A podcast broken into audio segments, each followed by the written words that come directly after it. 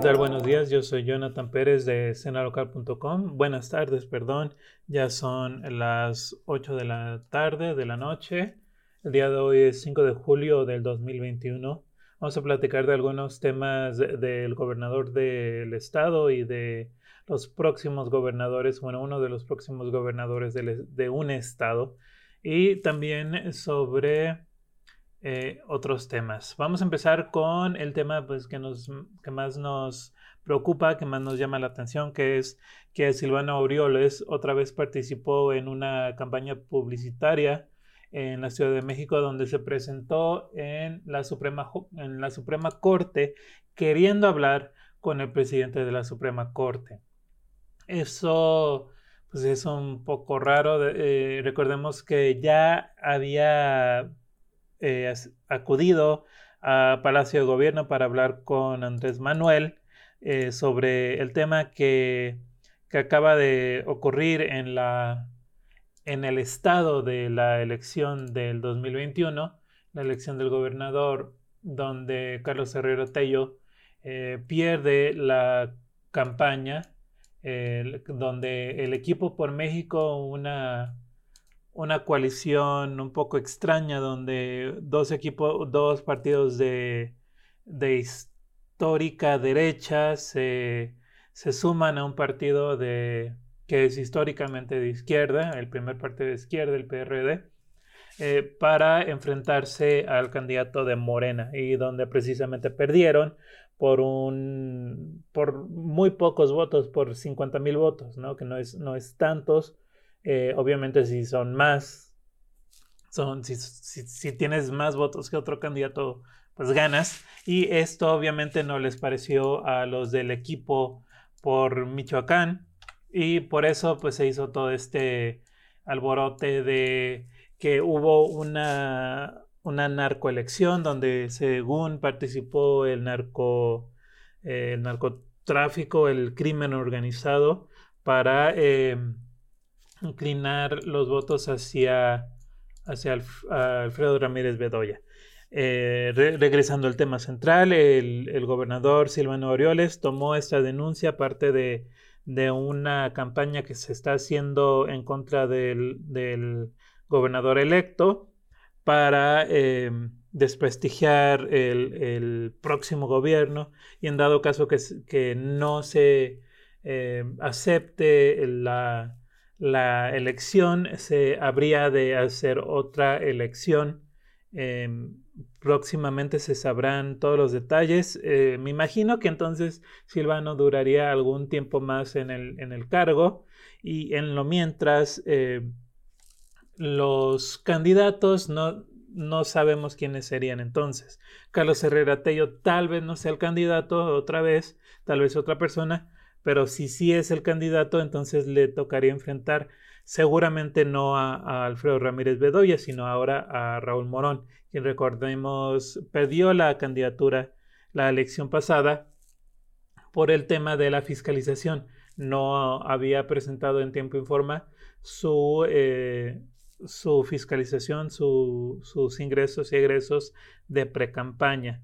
Y entonces, bueno, todo un tema. Eh, finalmente, Silvano no lo, no lo dejaron hablar con el presidente de la Suprema Corte y entonces acudió ahora sí a la Fiscalía General de la República, donde seguramente platicó con, con el encargado, no, no sé si con el fiscal o con alguien más, pero donde ahora sí, pues como ahora sí es una instancia que le corresponde el tema de, del narcotráfico, de, de la inseguridad en el país y obviamente en el Estado, pues entonces ahora sí ya tuvo como la fortuna o bueno, el acierto de, platicar con quien tenía que platicar.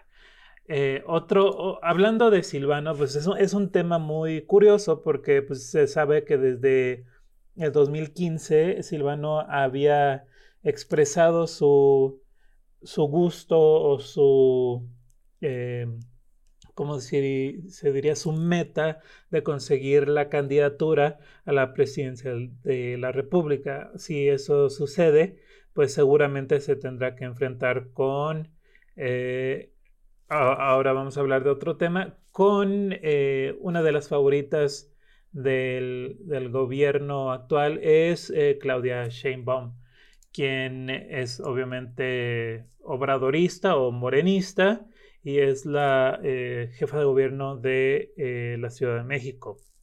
Esto, pues ya, ya se había dado este nombre desde hace mucho tiempo por ser una mujer muy cercana a Andrés Manuel y con relativamente eh, una gran experiencia política este, en comparación a, quienes se nombraron el día de hoy, quien fue Rocío Tatiana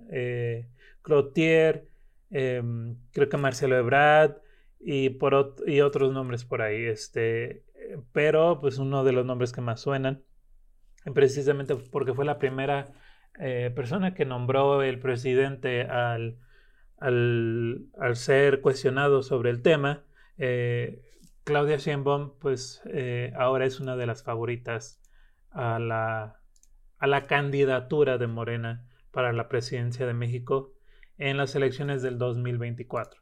Otro favorito, incluso aún sin haber tomado aún el cargo, es este Samuel García. Samuel García sabemos que ganó por un margen eh, más o menos amplio en, el estado de Nuevo León, donde actualmente gobierna eh, un, un, presidente o un, gobernador independiente, quien, quien fue el candidato independiente en el 2018, eh, quien fue este, el Bronco.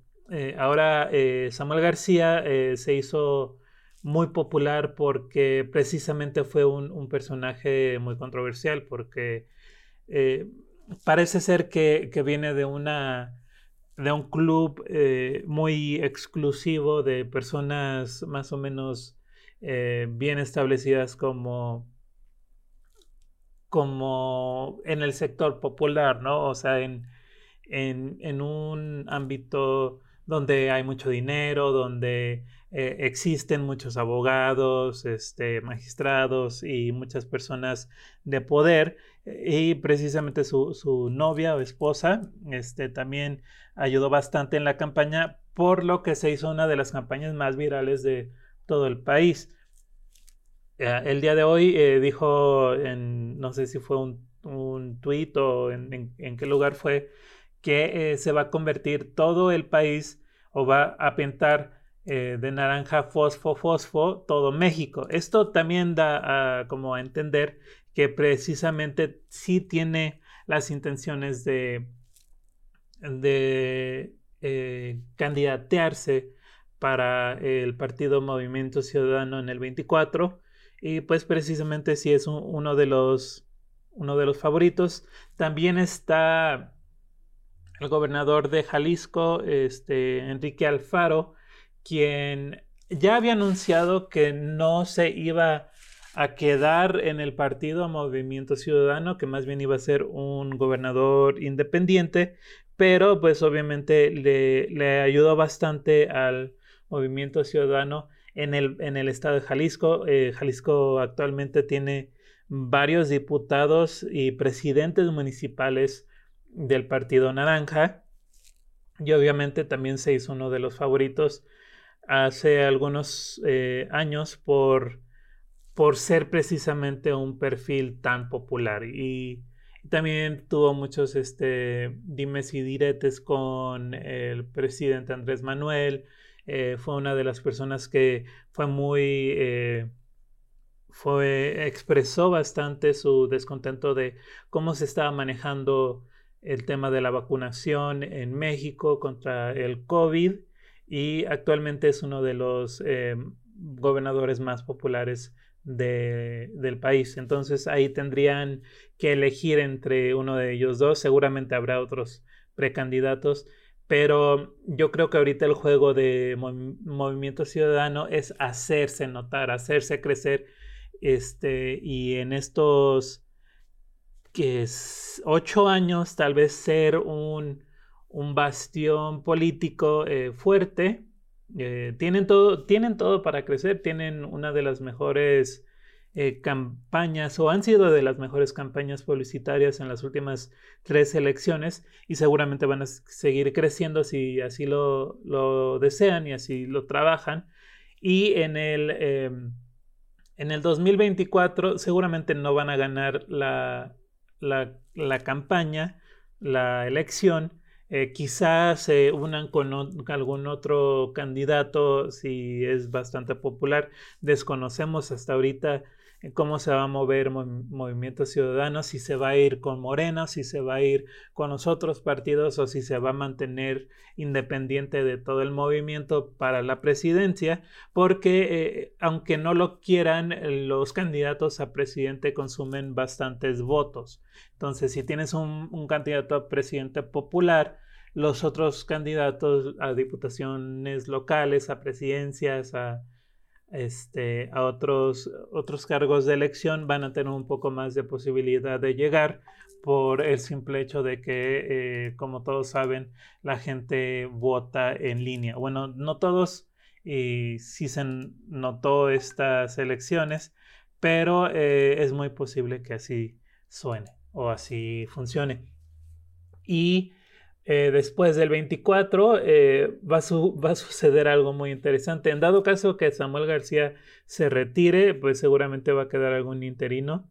Eh, para en las próximas elecciones, que serían el 27 o después de, seis años, como sea, este, surge un, un, candidato de un movimiento ciudadano que también se deslindó del partido, pero no, no precisamente, o sea, lo único que dijo es que no iba a ser parte de un gobierno, eh, de un movimiento ciudadano, sino que iba a ser un gobernador, bueno, un presidente para todos. Y ese es uno de los perfiles que precisamente sí podrían ser candidatos que sí tendrían las, las posibilidades de ganar la elección, nada más por el simple nombre y porque hasta ahora se ha mostrado como un político relativamente serio quien es Luis Donaldo Colosio, el hijo de el, quien fue candidato a presidente del PRI hace algunos años, quien fue asesinado y seguramente hubiera ganado las elecciones. Entonces, eh, tienen, tienen, candidatos, tienen personajes, tienen perfiles, tienen un proyecto eh, político muy interesante donde se el primer enfoque son las mujeres, donde es la diversidad, donde hay candidatos, pues sí, pues blancos y, con dinero, como es el caso de Monterrey y Nuevo León, pero eh, sí existen otros perfiles. Eh, creo que fue una de las primeras diputadas lesbianas en el Congreso Federal, este, fue de Movimiento Ciudadano, eh, que cuando se aliaron con, con otro proyecto que no me acuerdo cuál era el nombre. Por ahí queda todo este desglose político donde pues ya cada quien sabrá qué, agarrar de eso. Ahorita no suenan muchos nombres del PRI porque precisamente Alejandro, quien es el coordinador federal del partido, está teniendo algunos problemas con la militancia. En en el estado de Michoacán también hay como que algunos eh, tiras y aflojas con el dirigente estatal, eh, pero seguramente saldrá también un nombre eh, popular. Creo que hasta ahorita suena más este, Osorio Chong, quien fue uno de los secretarios más populares de, la, de las, del gobierno pasado de Enrique Peña Nieto y actualmente es, parece que es senador es uno de los perfiles más sonados para la candidatura, pero recordemos que seguramente otra vez habrá una alianza para la presidencia de México, entonces pues ahí no puedes descartar el candidato del PRD, el candidato del PAN y también el candidato del PRI, que seguramente si se unen los tres, hasta ahorita el más popular, quien ya empezó su campaña fue, eh, fue, este, ¿cómo se llama? Anaya el, este Ricardo Anaya, quien pues ya ha hablado bastante en contra del presidente actual y eh, hace, en las elecciones pasadas salió a decir que iba a visitar todos los rincones de México para conocer el país y seguramente fue parte de un arranque de campaña. Esto eh, fue todo en el, tema político y algunas notas eh, que les voy a comentar rápidamente. Parece que Guns N' Roses va a regresar a México. Acaban de anunciar una gira por, por el país. No tengo muy bien las fechas ni eh, qué lugares va, va, a estar, pero pueden checar la información en escenalocal.com. El día de hoy también se, fue, se dio a conocer que eh, Just Stop eh, ahora ha sido, em, ha sido vinculada a proceso por el delito de pornografía infantil. Sabíamos que estaba como en prisión preventiva por el, por el tema, pero el día de hoy se dio a conocer que ya, ya, se, ya se vinculó a proceso. Según una nota, este, un juez de la Fiscalía de, de la Ciudad de México eh, dijo que se aportaron suficientes pruebas para, este, para procesar a, la, a, la, youtuber y entonces eh, se van a dar dos meses para hacer una investigación donde precisamente se, se darán a conocer eh, lo, el caso completo, ¿no? Se va a dar la, defensa y, y también se van a dar las pruebas y todo el tema. Entonces, este, ya todos saben por qué pasó, o sea, qué es lo que pasó. Si no lo saben, rápidamente, el 25 de mayo del 2018, eh, una niña que tenía 16 años fue a una fiesta donde tomaron todos, este, y entonces la, muchacha, eh, eh, pues obviamente abusaron de ella, ¿no? Entonces resultó después que se hizo un video, se hizo una grabación, este, donde no, no sé precisamente qué pasó en la grabación, pero resulta que Joe Stop tenía parte de esta grabación donde, donde parece que está siendo violada la niña, la muchacha, y entonces este, Joss mencionó que tenía el video y que en la, en la pantalla se había eh, dado a notar que eh, este video también se había re, reenviado a otros usuarios de WhatsApp, parece, no estoy seguro. Entonces, pues también ahí está el tema, ¿no? Obviamente es un delito grave esto de tener eh, pornografía infantil o el, lo que sea. Y, obviamente también es mucho más grave eh, reenviar estos, estos videos.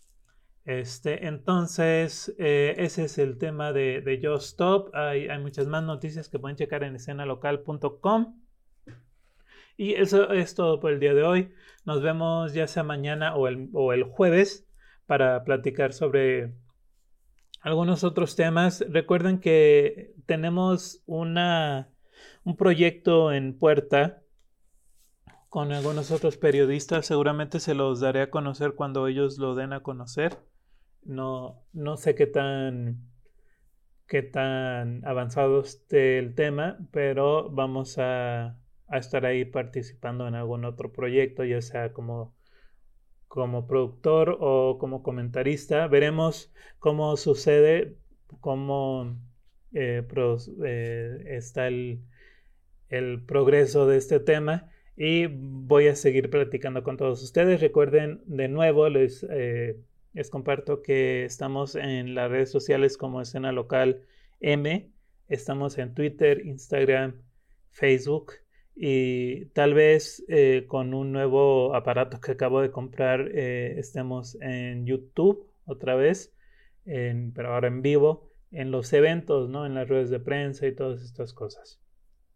Y de nuevo, yo soy Jonathan Pérez. A mí me pueden buscar en las redes sociales. Tengo Twitter, Instagram y Facebook como Jonathan Pérez, eh, J-N-T-H-P-R-Z. Lo pueden buscar así. Em, y si ocupan fotógrafo, también estoy eh, disponible.